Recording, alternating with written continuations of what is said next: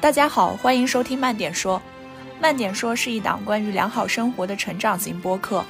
我们会从两个普通人的视角出发，分享抵达良好生活的经验与方法。你会在这里听到职场经验分享、亲密关系的探索与社会长辈的差十岁对话。让我们一起拥抱良好生活吧。这期节目是农历春节前的最后一期节目，是一期我们对于二零二三年的年终总结。如果说二零二三年我和盖盖有什么共同记忆，那一定是做了这档播客，从多年的播客爱好者成为了真正的主播。在开启这期节目正片之前，我们向身边的播客主播，当然他们也是我们的好朋友，征集了他们对于二零二三年的回忆和对二零二四年的期待。从他们的回答中，我们总结了一些共性关键词，比如说，不管外界环境如何，依然对生活保持热爱。比如说，二零二三年很多印象深刻的片段都来自于旅途中。再比如说，对于二零二四年，很多朋友都表示想再多去几个地方旅游，多出去走走。其实这些也都是我们和我们的朋友们去构建自己良好生活的一些小方法。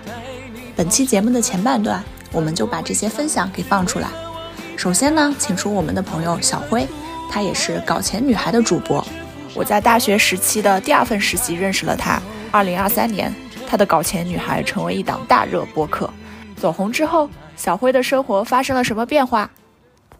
今年确实感受到有一点点小红，然后生活其实没有太大的改变，还是在上班，然后副业搞播客。那唯一就是不一样的，多了一些活动的邀请，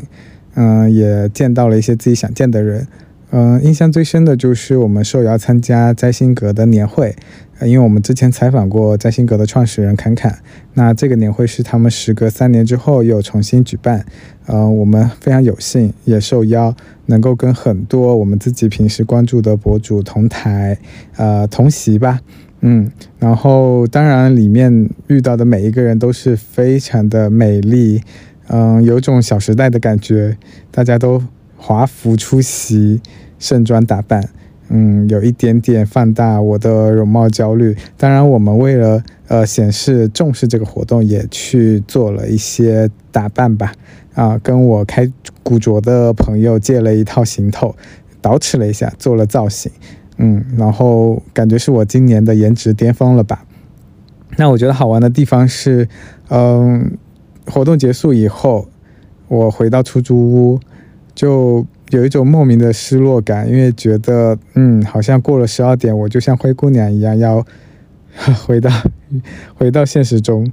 借的衣服要还，然后打扮的发型和妆容都要卸掉，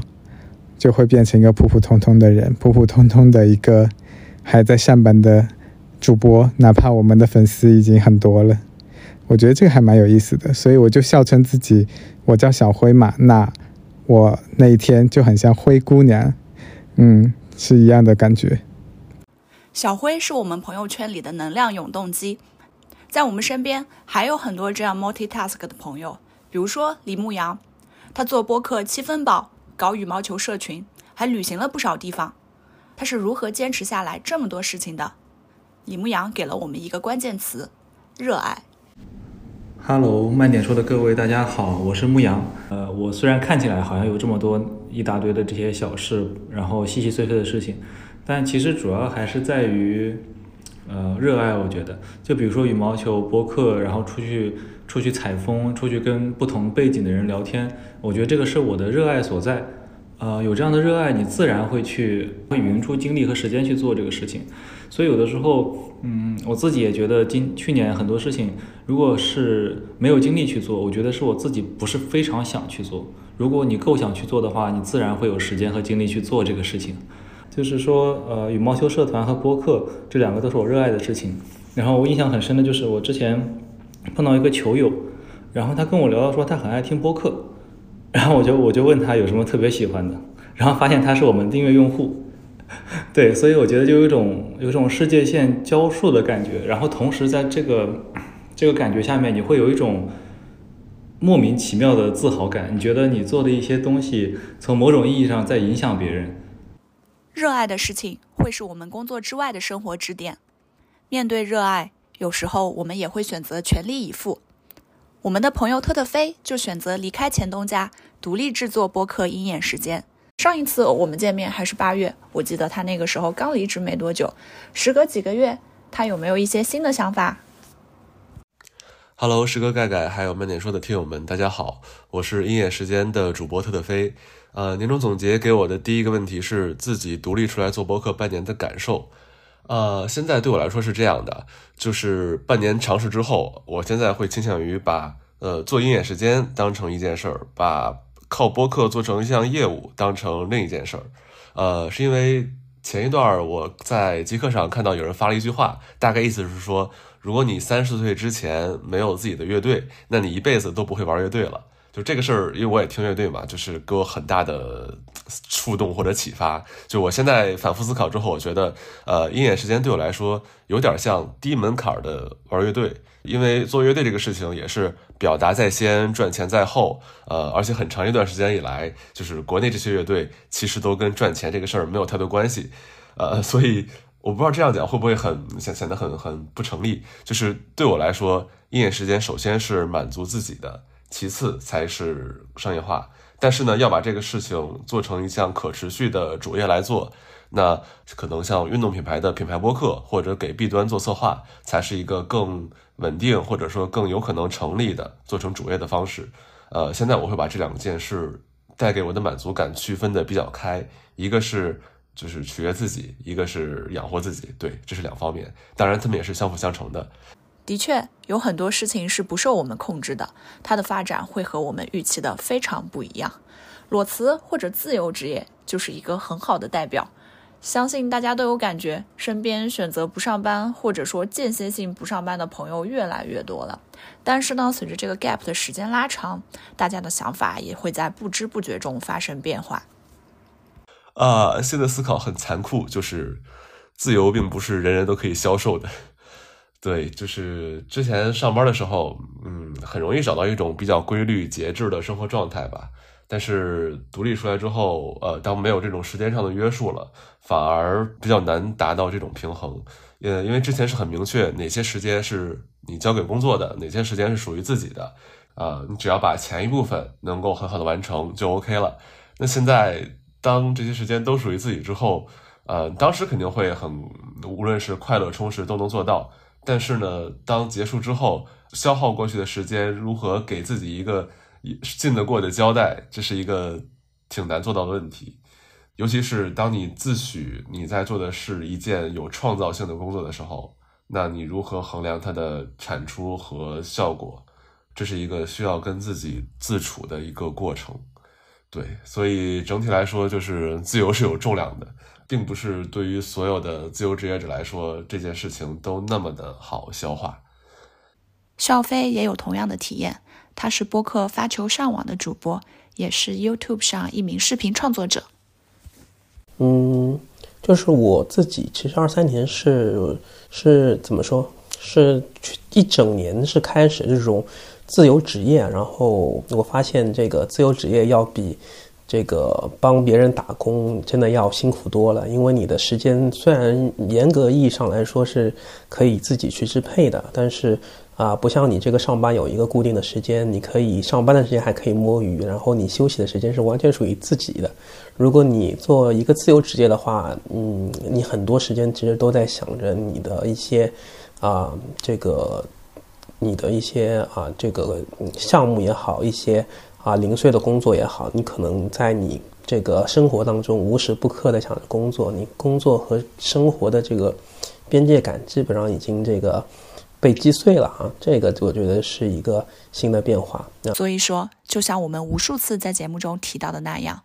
换一份工作或者选择不工作，都不是一个问题的终极解决方案。最重要的还是认识你自己，去探索自己喜欢的，去尝试一下。如果错了也没有关系。宇宙尽头小酒馆的两位主播凉凉和蛋黄酱，就分别尝试了第一次独立担当制作人和第一次成立观影社团组织观影会。他们都在喜欢的电影这件事情上迈出了新的一步。二零二三年的最后一个月，我第一次独立制片，并完成了一个实验短片的拍摄。呃，其实这个项目是从二三年的夏天，大概是八月份的时候吧，就开始跟朋友讨论了，中间搁浅了很多次，确实遇到了一些之前没有想到过的困难。在这个独立短片之前呢，我在一家呃很成熟的商业纪录片公司工作过，呃，现在回想起来的话，当时的。工作其实更加流程化，面对了很多问题，其实都是非常具体的。只有少数机会，我是可以自己写提案去构思一个新的作品的。我要做的就是一葫芦画瓢，然后不断通关。嗯，自己独立去做一个短片，感觉很不一样吧？就遇到的困难都是在之前的工作模式里不会遇到的。比如说，首先 第一条，呃，导演是我认识多年的朋友，那么如何跟自己的朋友去合作，呃，既不要破坏友谊，又能够很好的表达自己的意见，我觉得这本身是一个比较难的命题吧。大家都在摸索当中。然后另外一个我觉得比较大的挑战是，我们的条件有限，或者是说我们的条件一直在变化。那么相应的剧本就要不断的修改。目前片子还在后期的剪辑之中，呃，其实我并不知道自己是不是合格吗？我算不算做得好呢？这些我都不太知道。但是我觉得自己独立做片子，然后收获的东西，然后那些经历呀、自我挑战呐，以及拍摄当天结束的时候，真的很想哭。你想自己和导演后来了几十号人，然后大家一起齐心协力，然后朝着一个目标前进，有一点那种精神马拉松的感觉吧。就到达终点线的时候，然后那种如释重负的感觉特别爽。但其实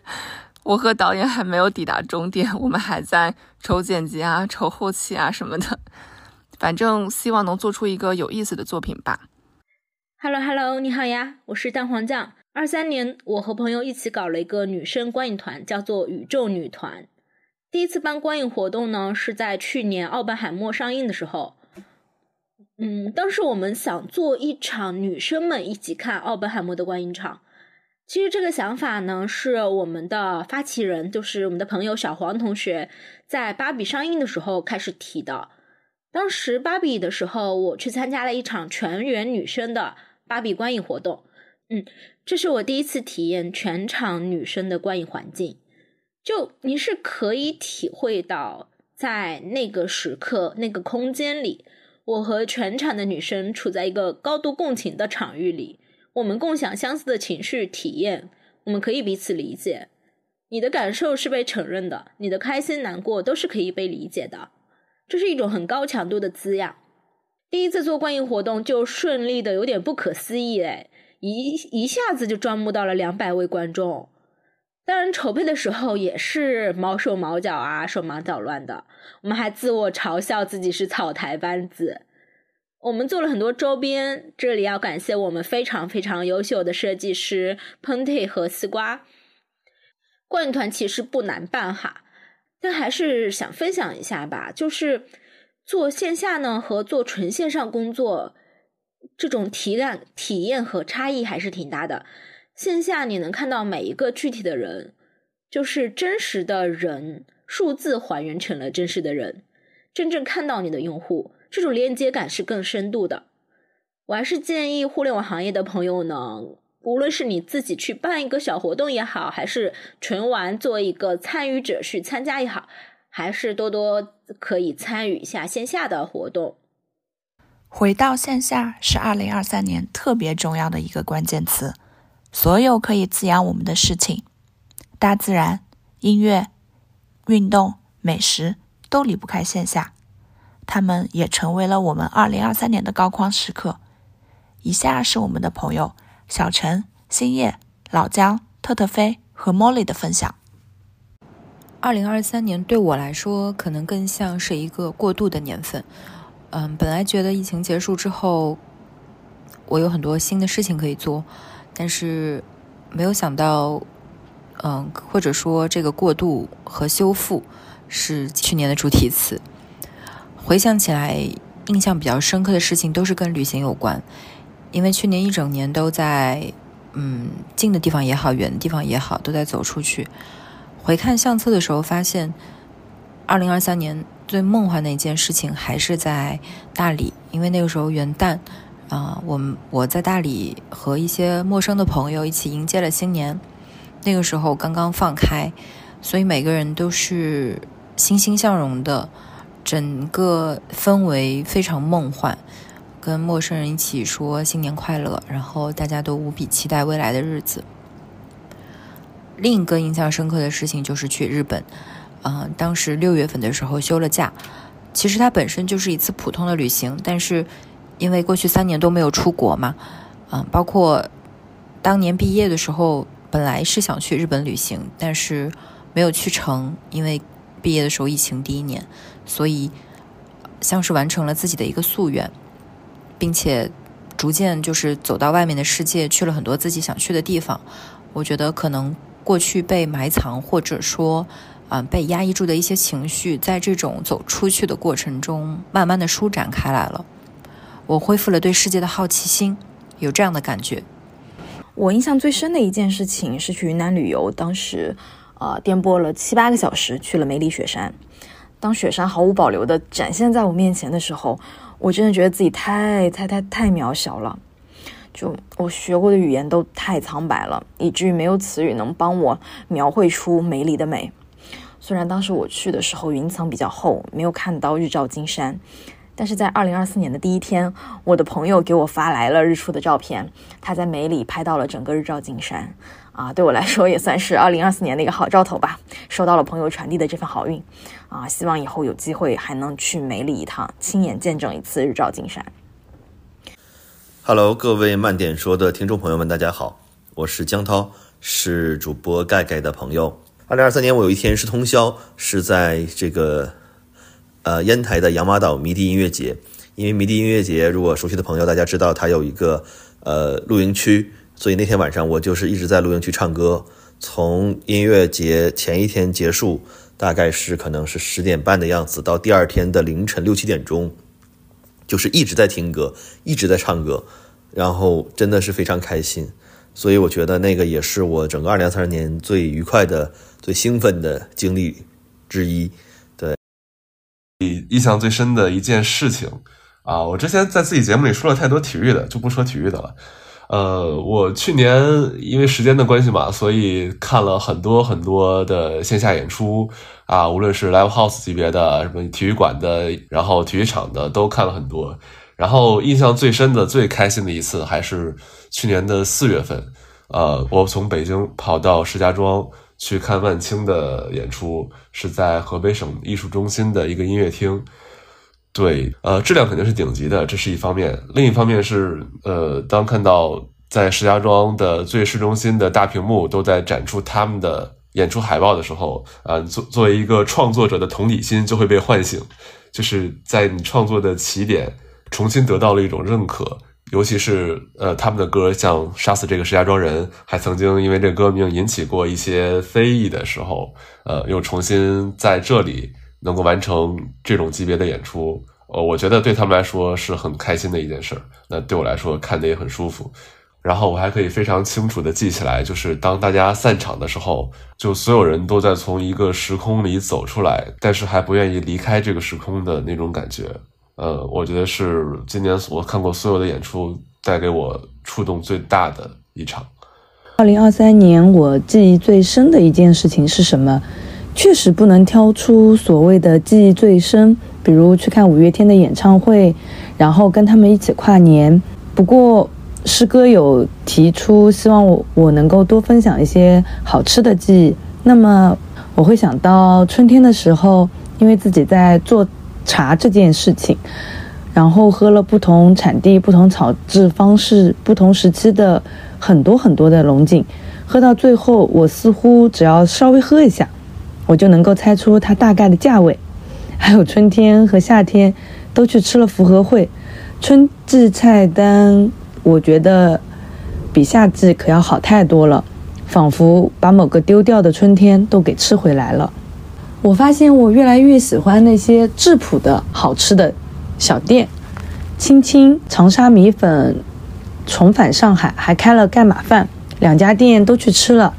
锅气很足，吃完就会想家。去吃台菜无忌，然后在盖盖的提醒下，还看到了非常美的落日。喜欢的实力一家因为拆迁闭店了，在他斜对面的二十一 gram 也是一样。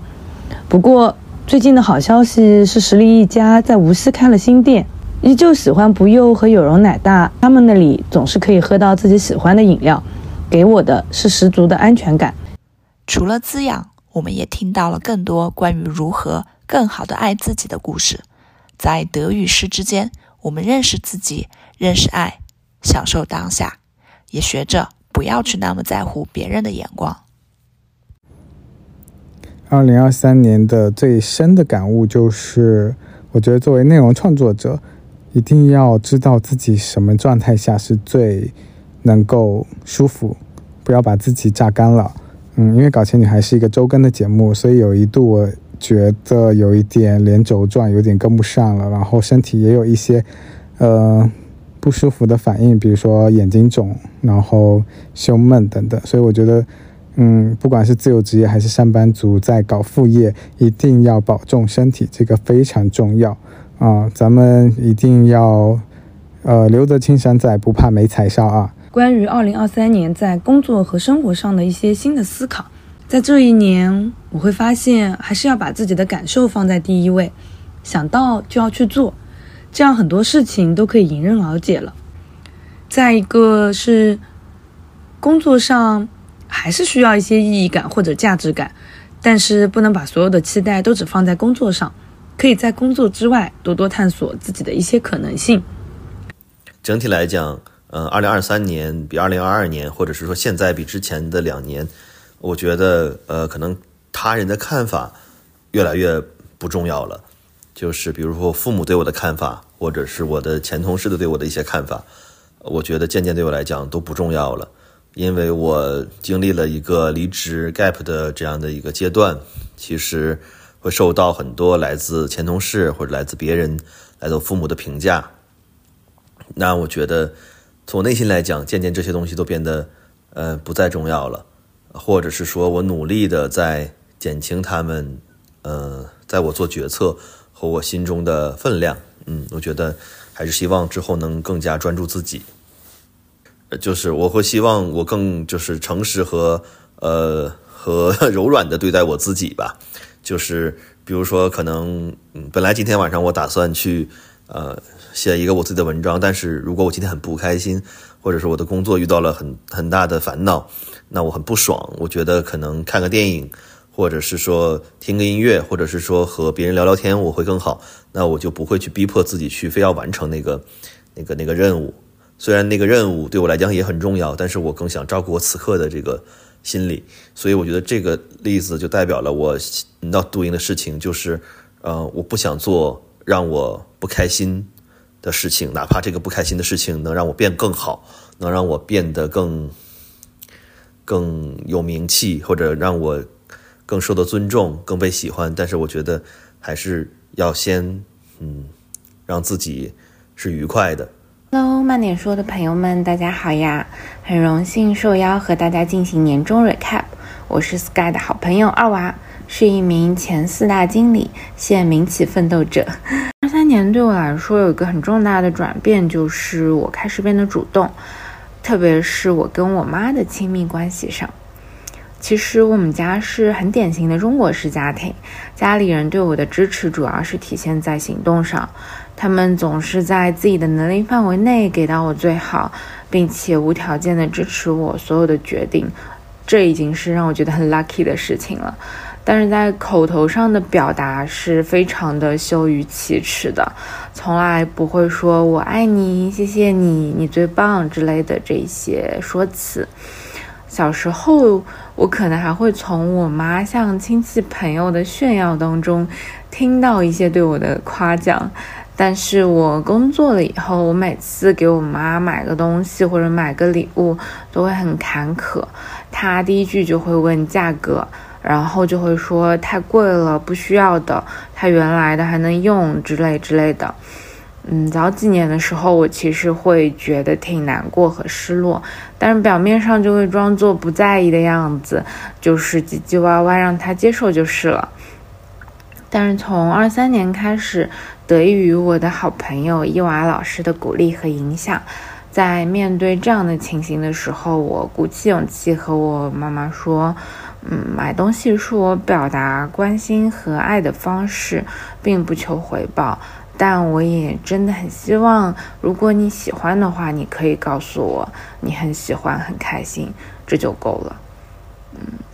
刚开始的时候，我和我妈两个人都会觉得很肉麻和不适应，但是一次、两次、多次之后，我现在已经可以坦然直白地要求妈妈快夸夸我，然后我妈也逐渐乐于接受这样新的一个相处模式。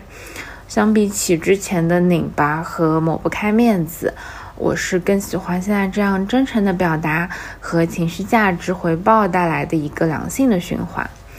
Hello，我是读不完播客的主播花发发，我是读不完主播幺幺。二零二三年，我对工作、对生活最大的思考和收获就是立足于当下就好，不要求全责备。我跟你还蛮像的，我对于自己工作的成绩。我可以说很满意。现在这个社会，在这种极端的压力之下，每个年轻人都已经尽力了。所以呢，大家不要太过于勉强自己。只要你做好了该做的，结果就自然的接受它就好。二零二三年有一个关键词叫失去。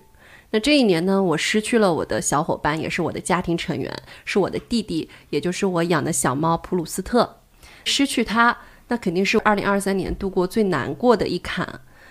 也是经过了漫长的调整。我真真切切的感受到小猫咪之前和我是真真切切的爱着对方的，所以我后来勇敢的走了出来。虽然我还是想起它的时候会感觉鼻子酸酸涩涩的，但是我觉得人和猫在相处的两年内真切的爱着对方，那就是最幸福的事情。我跟花花真的非常有缘分。今年呢，我们两个可以面基做这档节目，我们两个也共同经历了失去这样的一个关键词。在年底的时候，我最爱的姥爷永远的离开了，这不只是告别了一个家庭的成员、一位亲人，更是告别了我最好的朋友。嗯，我的姥爷他就像一个忘年交，我可以跟他讲任何心里话，他给我生命中带来的。爱和鼓励是很难被替代的。对于生命的告别，在频繁的流泪和伤痛之后，我跟自己讲，对一个故人最好的怀念，就是把他最美好的品质留在我的身体里，嗯，然后延续下去。虽然我们两个人都是经历过最痛苦的阶段，但是也是因为他，我们会感觉到我们真切的被爱着。然后延续着他们的爱，好好生活，脚踏实地的生活，是这场失去对我们人生最大的意义。对于新的一年，我只是希望我每一天都身体健康，好好生活着，然后每天都像阳光一样，能够照亮自己，也能温暖别人。最后，关于对于二零二四年的期待，除了那些非常具体的，想要拿到驾照，自己的股票、基金、房子涨回来，或者说谈一段恋爱。我们发现，大家都想往外走一走，去另一个城市看演唱会，或者去巴黎看奥运会，或者干脆就是旅游。这其实也代表了我们一种共同的心愿：往外看一看，自己才能收获的更多。王老师，你是我们播客最常被 Q 到的不在场人士，想来采访一下你。那二零二四年你有什么期待吗？日本啊，去日本啊，期待。然后今年最期待的事情，我觉得是可以出去玩，出去延伸。呃，这个出去玩可能是地理上的，比如说可能会去国外玩，可能会去新加坡、新西兰，或者是日本，或者北美。啊，因为好几年没有再回过北美了，不知道现在是什么样子。然后最期待的另外一个向外延伸，就是说。呃，想去认识更多不同背景的人吧，也是因为播客的这个事情，所以我更期待说跟不同背景的人可以碰撞出一些我之前根本没有想到的东西，呃，来打破我这个 狭窄的一个思考空间，这个是我非常期待的另外一件事情。嗯，二四年最期待的事情是什么？啊，师哥举了个例子是期待去日本玩是吧？嗯，那我其实是最近看到了这个 IU 的一个演唱会吧，然后我想可能会去呃这个香港或者新加坡啊去看一下 IU 的演唱会，因为我有看他的这个纪录片嘛，他的纪录片的那个演唱会纪录片里面，我觉得还是蛮打动人的，所以啊想觉得这个。去现场感受一下，应该是比较期待的一件事情。因为我上一次看 IU 的演唱会也是二零一四年，在这个万体馆啊，然后差不多也有十年的一个时间了。那么限制于这种限韩令啊，这种啊，这种啊，这种这种达摩克斯之剑一般的限韩令啊，所以其实啊，在这个一七年啊，在一六年之后吧，这个韩国的一些。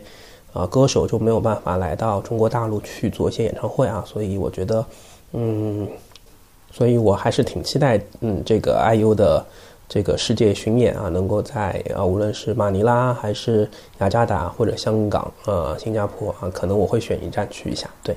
那么就到这儿，谢谢大家。呃，然后最后一件是最期待的事，在二零二四年，啊，这就很简单了，对我来说就是去巴黎奥运会。因为无论是自己做体育内容还是看体育内容，就是都是在听别人讲为主嘛。哪怕我之前做节目也是跟别人连线，呃，让他们讲讲当时是怎么这么回事儿。所以就是我今天不太想只听别人讲了，我要自己去前方看，然后把自己体验到的、见到的东西在节目里说出来。对，当一个体验者，而不只是倾听者、提问者。呃，祝师哥盖盖还有各位听友们在龙年。心想事成，非常非常感谢所有嘉宾的分享。有时候真的觉得做记者或者是在任何情况下做访问，都是一种 privilege。他人愿意把故事毫无保留的告诉你，所以呢，我也会保留好这些故事。那彩蛋结束，下面就进入我和盖盖的正片时间。两个因为做了播客而变得更熟悉的人，这一年有什么样的总结呢？你你有没有一一些事情哈？你会觉得你在二二年觉得特别好或特别烦，但你现在觉得哎都不是很重要，看淡了的这么的一些事情。我觉得很多时候二二年，比如说工作上的不足，处理事情处理的不好，或者那个时候自己呃因为做某件事情而做某一个项目而感觉到特别的焦虑。其实这些事情发生在二三年，我都会觉得没啥。就是事情肯定是会被解决的，比如说我发一个信息，对方没有回复，我在二二年在某一个做做某一个项目中，我就会特别的紧张，但是到了二三年，我就会告诉他，他他肯定会回我的，他只是没有立刻回我，那我没有必要为了他没有在第一秒回我而焦虑一整天。哦，哎，这个我有类似的感觉，哎，不过也的确是哈，我们因为我们年龄的关系，我是在几年前也有这个感觉，就是如果我给他发一个消息，他长久没回我，或是我感觉我倾尽我的这个感情去给他发掉一条消息，对方就是愣是没接，我就会特别难受，我就感觉我自己砸地上了。但现在我就觉得我都能忘掉，我都能忘掉给他发的消息，他没回我这件事儿。对，对的，就是这其实也是对于自己信任程度提升的一个表现，因为以前你可能消息发出去。对自己做的这个事儿对不对没有底，但是现在呢，你虽然可能不知道对方的反馈如何，但是你知道自己做这个事情的方法和那个思路是对的。其实我交出去也是让对方快速给我反馈，来指导我们达成一致，再进再推行下一步。对，哦，那我再想问问你哦，你觉得呢？二零二三年，你既然有很多不是也不觉得不是很在乎都不重要的事情了，那有没有什么事情你觉得你二零二四年绝对不会再干了？花了自己的时间精力，但是没有任何投入产出回报，可能只是圆了别人的一个面子的这种事儿。就其实这个事情总结下来，它可以归类成一些为了面子而不得不去做的事情。就我再我再举一个例子是，对，就这个面子是指呃，比如说对方来问我能不能发稿，我们就是不能发稿。其实直接拒绝就 OK 了，但我总会留一个口子。我说如果怎么怎么样，我可以怎么怎么样。啊，我那其实这个 事情就经常会给自己带来一些不必要的负担。啊，我觉得你说的太对了。就别人问我干嘛干嘛，我然后我会第一反应是啊，那我问一下，然后告诉你我问一下。其实我不会问，然后半天你来催我，然后问我怎么样了，我说哦不行。对对对，所以其实不如一开始就是直接跟对方说。不行，然后对方也省事，我们也省事，然后你还掉了对方的期待，最后你还告诉人家不行，其实对对方也是一个伤害。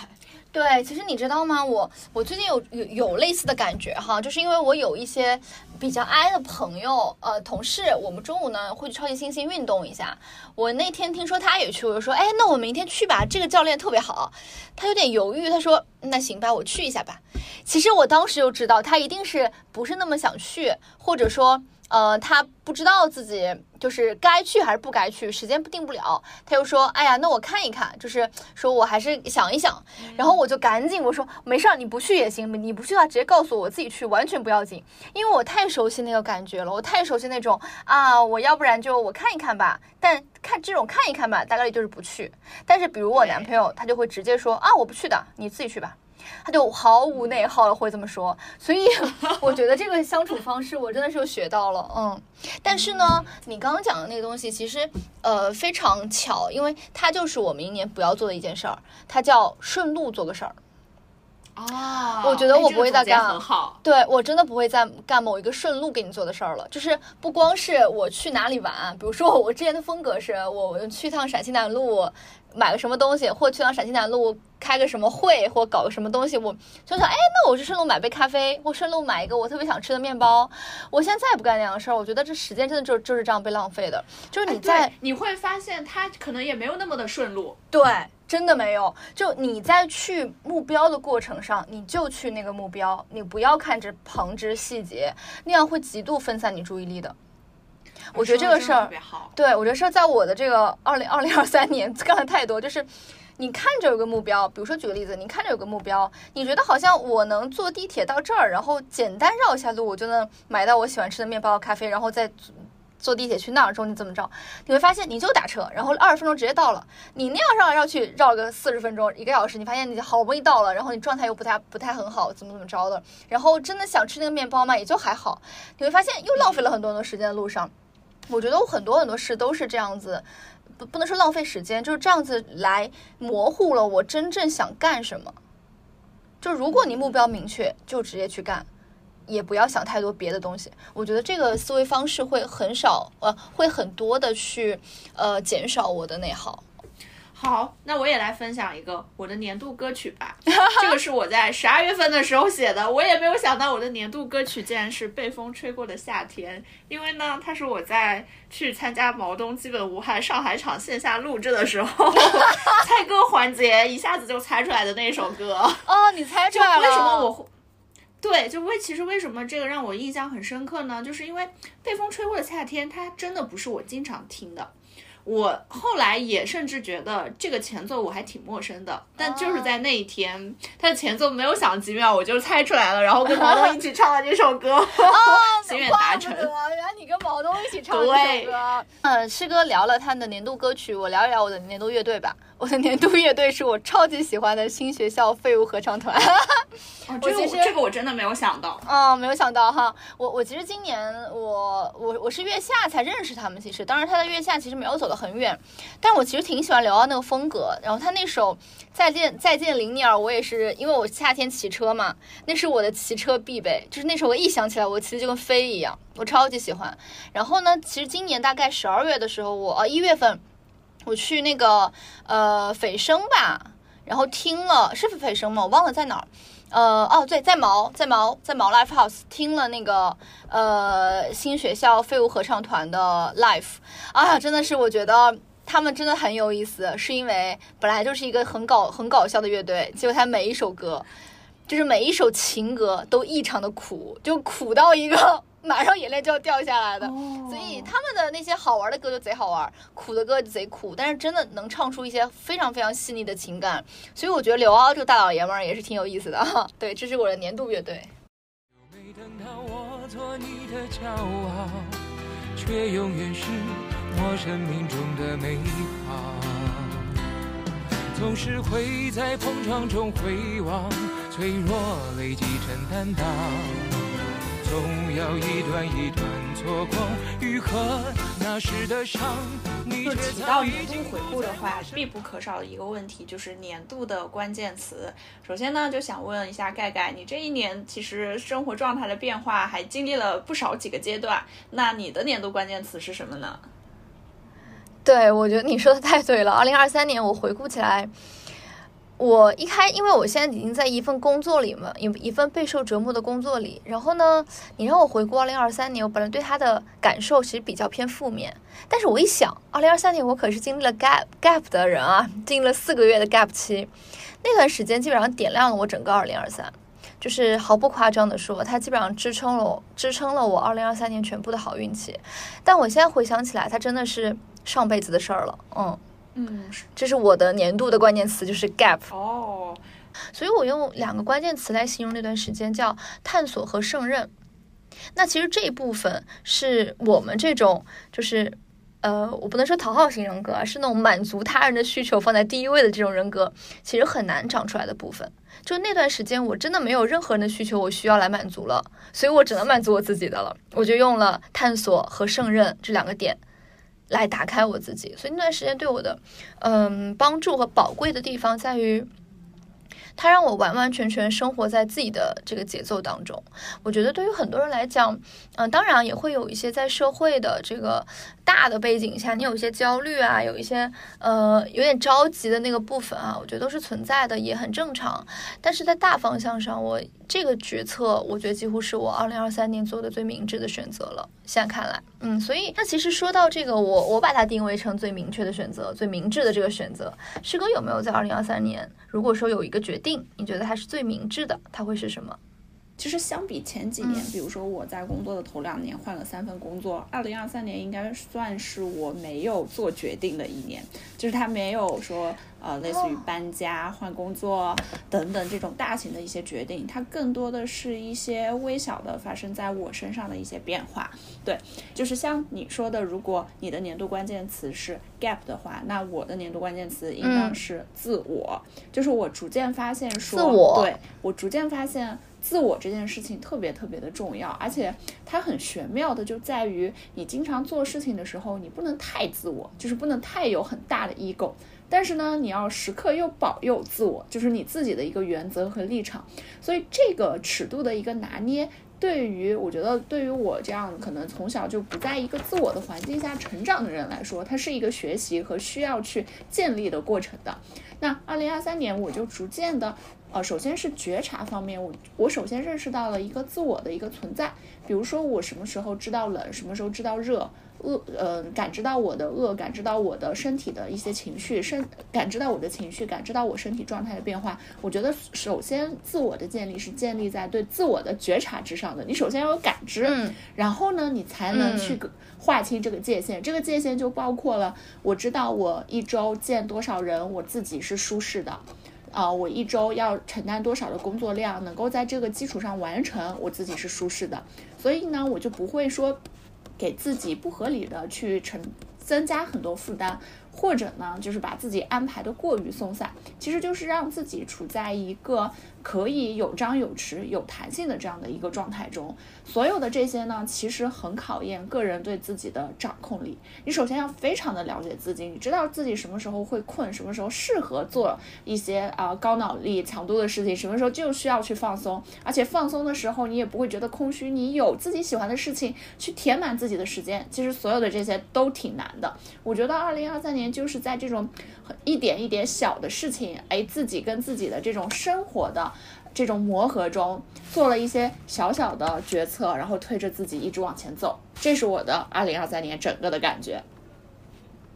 哦，你说的真是太好了！你说的这个关于自我的这件事情，其实你讲的很清楚啊。我我我刚刚在听你讲这件事情的时候，我就有挺。挺深的这个共鸣感，为什么呢？你你你讲到说，其实自己或者自我这件事情，它有很多很很多很多层或很多很多程度，你不能过分自我，但是也有也得也得保持基本的这个自信。我其实想到，我们之前我跟某姐我们一起在看那本书叫《幸福之路》，罗素说他讲了两句话，我特别喜欢。他说他说过分的自我其实是其实是监狱，你的你获得幸福的来源就是走出这个监狱。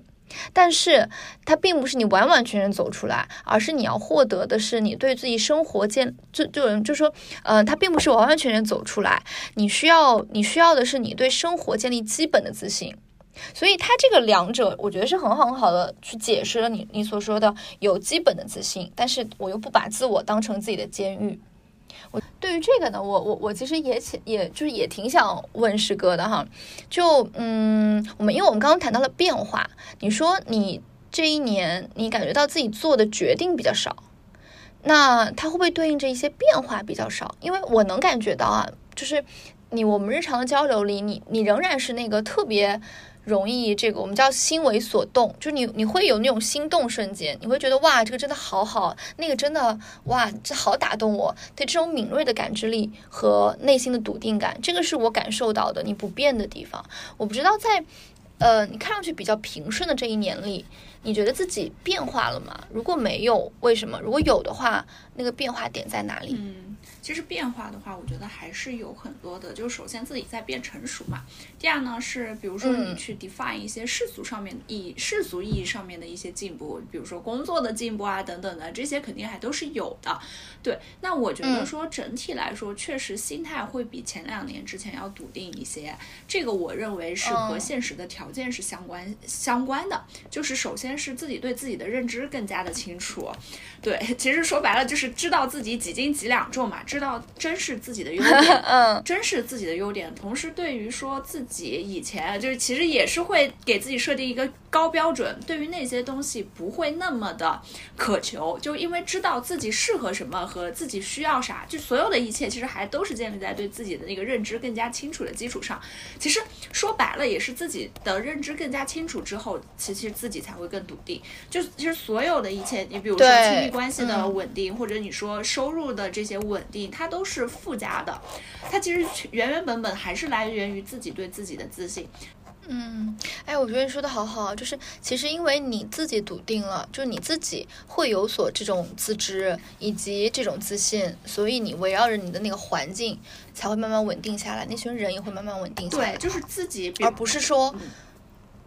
嗯，就而不是说我要建立一个稳定的环境给我自己，这不可能，因为当你自己都都不稳的时候，你怎么能 建立一个稳定的环境给你自己呢？周围环境的稳定是能够帮助自己暂时稳定下来的一个辅助的作用，但其实这个过程它就有一点相互促进吧，外界的环境能够促进自己稳定下来，但是自己的稳定其实才是最关键的那个核心。就打个比方说，我知道我自己一年能赚多少钱，那每个月之间可能会有一些上下的起伏波动，有一个月可能比较多，有一个月比较少。那我在少的时候，我就不会因为它少而陷入一种对于我自己这个收入不佳的一个愁苦之中。我知道我下一个月这个收入还是会回来的，所以对于所所身边的这些波动啊、扰动啊，都会看得更加的平静一些。当我自己的情绪不佳爆发的时候，时候，我也知道我有力量能够让我自己 calm down 和恢复到一个正常的状态。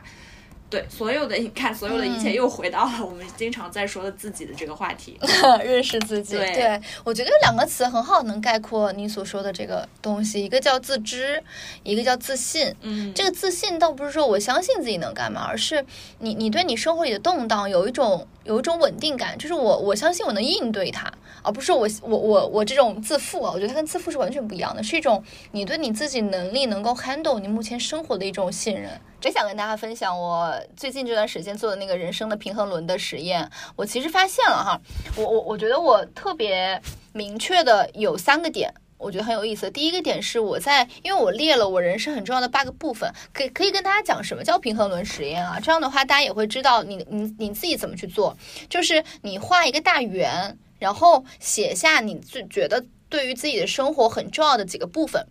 可以是五个到八个之间都行。然后把它写完，就它是不受限的，并不局限于什么工作、生活、关系之类的都可以。你甚至写啊，我特别喜麦当劳也可以成为一个生活重要组成部分放进来。然后你把它画的这个等分的画的这个原理。然后第一步就是呃，就自己现在的生活状态给这几个轮画斜线。就是呃画扇形，把这个饼分成一些等分的额度嘛。说我到底在这件事情上，我的满意度是一到十分的多少分？然后或零到十分啊，零到十分的多少分？然然后你会发现，你把那个那个齿轮涂满，你就会发现自己在不同的维度上是有呃高高低低、深深浅浅的不一样的。然后你再问自己的问，嗯，然后第二步你再问自己一个问题，叫我在理想状态下这些部分应该是多少分？你就不同的颜色再画一道，你就会发现在里面你理想状态跟你当下状态一定一定是会有差异的嘛。但是呢，你的理想状态可能有深有就是有高有低，versus 你现在的这个状态。那他会问你几个事情，第一个事情是你当下的生活状态的那个满意度，一定是你做过取舍的。你会把那些模糊的取舍落成量化的、非常显性化的这个图像看得出来。然后我就发现，我的这个满意度，我明确做出了两层取舍，一个叫运动，一个叫亲密关系。就我明显要了他俩，就是我维持他俩依然在八分以上的水平。第二个是我牺牲了两件事情，一个是自我的时间。一个是我的友情关系，就我的朋友关系，我明显的见朋友减少了，然后这两部分是我舍掉的，然后呢，然后我再对比，呃，我的理想状态和我当下状态，我又发现一个点，叫它是有矛盾的，就为什么我现在这个状态不平衡，是因为我在工作上花了大量时间，才挤占了我自我的时间和友情的时间，但是它的满意度没有提上来，导致它满意度很低。所以这个矛盾点是我只要能解决这个矛盾点，我就能把我这个平衡给整平衡，一个很重要的突破点。所以我下一步就会想，那我怎么样去解决工作这个矛盾呢？所以我觉得它的核心的东西是，它帮你看清楚你在当下选择，就当下的这个生活里的取舍到底是什么。第二点是，它会让你看明白，说你在这不同的关系里。你的那个矛盾点在什么地方，或是有没有一些不太对的？比如说，因为我后来我我一开始发现，我现在这些关系有些是八分，有些三分，有些两分，有些四分的。然后呢，我发现我期待理想关系是全部放大了的，就没有一个是缩小的。那个说明肯定是总量出了问题，总量出了问题就是我的时间，我的时间是我的唯一的总量。所以我觉得这个分析是。有点这个方法论，有点形而上，但其实你真的画上去是蛮就蛮有意义的，就也也也是蛮有趣的。其实我觉得，嗯，大家可以尝试去画一画。然后这是第二个。然后第三个是我发现，我真的对有些东西的关注程度比我想象中高，对有些的比我想象中低。比如我对我自己时间的这个满意度和我希望它理想的那个状态会多很多。就是我发现我真的很看重这个部分，但我之前真的没意识到，所以我不停的在缩那个我完全能掌控的我自己的时间给工作、给亲密关系、给运动。但我发现我真的少了我自己那部分。然后第二个是我对于家人的关系和朋友的关系，真的到了一个平衡阶段。就我不需要八分了，我不需要跟他们关系非常近和非常好，我可能只需要一个五分。我觉得我能维持这个平衡。它里面的取舍是在于我在我跟我对外的这些关系上，它会有一个嗯平衡关系。所以这也是呃呼应了你你你说的，你觉得我在这一年其实学会了一个东西叫放弃。我觉得我真的学会了放弃一些事情，这就是我我在我的人生上做的取舍。我借助这个工具帮我看清楚了取舍是什么，以及我真的有这个感觉，是我未来我更关注谁。所以我觉得这个游戏呢，或这个实验大家可以玩一玩，嗯，还挺有意思的。这也是我二三年的一个洞察和一个我对我自己认知的一个改变吧，嗯。好，然后哎，我还问问师哥一个一个真诚的讨论，就是我从十一月开始对播客的投入度，因为我这破工作少了太多了，我觉得你帮我承担非常非常多，你心里有没有怨过我，或者有一点不高兴什么之类的？哎，你知道这个问题你问出来的时候，我就觉得真的是讨好型人格会把这个问题问问放在第一个这个位置，对，因为作为一个什么彩蛋放在最后，就是首先。真的是我内心的一个疑问，嗯嗯，其实这个讲到播客这个事情，我觉得这是咱们俩二零二三年，如果说对对我来说，其实是最重要的一个决定。但是它它当它成为我的日常时候，它的它就不像说是我换了个工作一样看起来那么的巨大，因为本身听播客就是我的一个日常，然后现在录播客啊这样的一个交流也成为日常我的日常。哦对，它其实部分的取代了我以前去和朋友见面聊天的时间，因为我们做播客就是一种很深度的聊天。嗯，对，哦，对，但你要你要说其实怨不怨的话，我会觉得说我有不开心的时刻。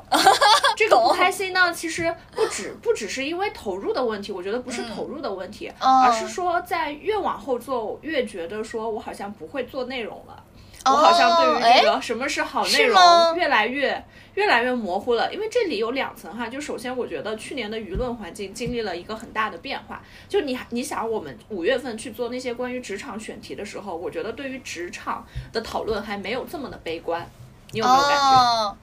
就其实大概是到八九月份，就伴随着消费等等一系列的这个事情的时候，我感觉对于职场的这个叙事产出现了一个巨大的转向，大家好像都不再说工作的意义啊，可能上半年还说一说，然后后来就是彻底不说了。所以我现在就发现说，就哪怕是在播客的这个领域讨论职场的内容也越来越多，它开始让我去思考，哎，我以前就非常自信的这种选题的能力，它其实好像并没有那么的独一无二。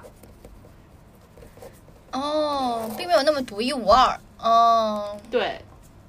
明白。以及说在嗯有、有时候去，以及这这是第一个层面，第二个层面就是我们俩在做有一些节目的时候，我也是觉得说。对于这个节目的一些预先准备没有做的特别的好，嗯。所以它就产生了说我们在录制的过程中有一些就是这种这个失控，这个失控就会导致 在剪辑的过程中要去面临这些失控，然后呃对本本来就真的前几期那个时候你也在 Gap 嘛，就做播客的时候真的蛮开心的，对。每次都觉得说我们聊了一个别人没有聊过的话题，哦产出了一些别别人没有说过的观点，我们再把它呈现出来，且上了榜，得到了很好的收听，然后后面所有的时候这些要素转起来了，对对对就感觉哎这个选题好像别人也在想，我们好像没有提供特别独到的那个建议、嗯。啊，这个数据就是这个样子。对然后呢，对，有时候有时候我们录播课就各自都还要花时间坐一个多小时的车到对方家里，嗯，然后这个事情嗯算起来好像就没有这么的这么的开心，嗯，但其实我觉得对我来说也也有这么一个过程，就是，嗯，有一段时间会觉得，哎，怎么好像缺少了当初那种谈话的兴奋感，反而是准备的太好吧，觉得你在念自己的观点；还准备的不好吧，觉得你没话好说。我觉得呢，第一是我们真的对于，嗯，就还是那句话啊，当你有了自己的时间，一切都不是问题。就当你没输入的时候，你很难有什么真正意义上的输出或或观点呈现给大家。其次是，嗯，当然，我觉得内容制作是一个刻意的行为，就它本本身真的不存在所谓的我们就随便聊聊就能聊得很好的这种情况，因为我们还没到那个境界，我自己感觉。加上我们对于这个台这个节目的定位也不是那种随意瞎扯淡的一个定位，我们希望真的产出一些东西，或呃给到一些经验的我们所谓抵达良好生活的经验的小小小借鉴吧。所以，嗯，可能它是一个。一个中间会经历一些波动的过程，我觉得我也经历了，但我我觉得最近我又重新找回了那种其实挺开心的感觉，因为其实我们可能有一些有意思的嘉宾也来了，然后再加上我们后面的剪辑哈，我觉得我好后面好几期的剪辑都剪得很顺。我之前的剪辑其实有点痛苦，是因为我我们俩的这种口癖都有点多，我们俩的表达可能都还没有像当下如此之看上去还比较的这个纯熟跟流畅。之前我语速的问题啊啥的，我觉得也也经历了一些。剪辑上就花什么七八个小时剪完一期是呃那个音频的感觉，但索性对，但索性他们都也都上网了，我们也都很开心。我觉得我们的幸运是在于，真的我们起这个号儿或者开始做这个播客，它真的是在了一个很好的站位上开始的。我觉得我们在开始的站位上真的是非常非常好的一个位置，所以也感谢大家的支持。然后我们也也会好好的把这些内容往下做嘛，嗯，我们也不断的探索，通过这个节目也好，去探索我们想要的良好生活。嗯，我觉得这个是真的是很有意义的。对，其实做播客算是我工作之外系统性的去做一个事情的尝试吧。嗯，呃，所以呢，自己投入的这个情感还有包袱，其实还是相对来说会比较重一些的，就是总想试图证明自己非常有内容创作能力、选题能力，然后可以在另外一个平台上就可以输出非常多呃很有意思的东西。嗯，但是因为这个东西也确实是需要一些时间的投入，当两个人都转起来的时候，真的很难有很十足的这个精力投入进去。嗯我们最早的几期节目。那个时候，我们两个人都可以坐一个多小时的车到五角场，到小的录音室去录音。录完音之后，还可以在那边再逛一逛，就足以想见那个时候有多闲。然后现在，对对，所以就嗯你回头看一下，中间这一年真的蛮有意思的。我我嗯甚至觉得我们去聊第一份工作的那个选题。它真的就是发生在那个时间的事儿。你再过半年，我现在已经想不起来第一份工作，就可能真的想不起来第一份工作在做什么了。就可能那些节目也挺稚嫩的，但是它就它就像一个日记一样，把把我们的那些当下想表达的东西留在那个时候了。对对，我你你说的特别对，就是，嗯、我我我给我那些朋友们去发射一些我们的这个年终的 recap 的一些邀请的时候，也跟他们讲，其实这就是一个一个笔记本，一个时光胶囊，它可能存在你未来的 N 年之后，你去听还还是会觉得很有意思。我觉得至少这个播客呢，证明了，在我看来，证明你的两个能力是绝对是有的，第一个是提问能力。非常强，我我觉得你这个提问能力真的很强，尤其在我们什么都准备都没有的时候，能问出一些很有意思，也能对也也能很能激发对方的表达欲的一些问题。其次是我们且不论选题的结果怎么样，我觉得你对选题的敏锐度是非常高的，就是你你能抓到当下。非常强的一种情绪，你能把它变成你想输出的内容，我觉得那个点是真的很强，嗯，所以我觉得这个在这这在这两点上真的是记者职业素养，或者说一个内容 内容人职业素养，嗯，还是我觉得还是大有可为和大大大大可期待吧，就在二呃那个二四年的时候，嗯，我们哎对这这里就想跟这里就想跟大家分享一下，录播课确实有助于自己主业能力的提升。嗯就因为我前阵子前两个星期主持了一个线下的圆桌，哦就我觉得说那在那样的一个场合下，能够很。挺，其实一开始会有一点紧张，然后慢慢的就嗯放松下来了。这这些提问的能力真的是和在做播客，你不断的向嘉宾提问，不断的去向嘉宾提问，并且你最后把这些东西加工成一个内容产对出，这个是有非常非常大的联系的。嗯，是的，是的，所以其实也跟大家可以预预告预告，我们最终这个片收在播客这儿，我觉得其实挺圆满的。再加上我们二四年其实会有很多内容上非常专题和系列性的策划，还想分享分享一下那个二四年，就是其实还最后再想分享一下二四年，今年今天是一月三十号，就是一月到现在，我觉得我做的最有价值的一件事情是什么？就是我每天坚持吃三顿饭，哦，这个很难。真的挺难的，而且你知道我是一个有饮食障碍的人，是一个有进食障碍的人。这个吃饭，我觉得对我来说那是天大的事儿。我的人生平衡轮就有一个轮叫饮食，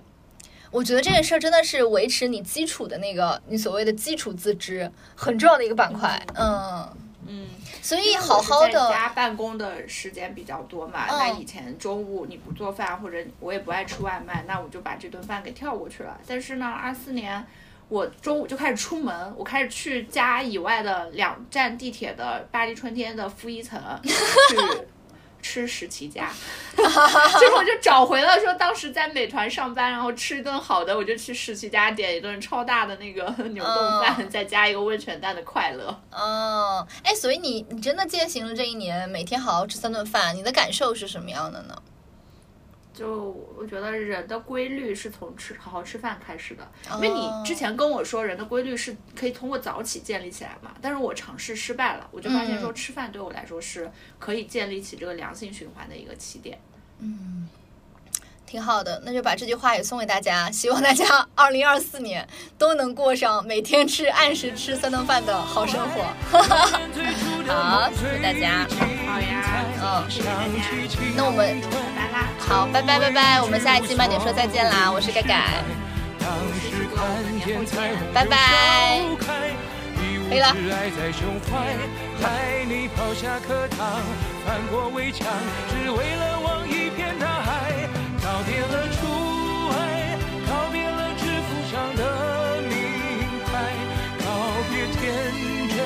学会去拨开雨天的阴霾，沮丧失落，反复的重来，不能放弃，勇敢去爱，是你让我还相信未来。我想起你，就不会崩坏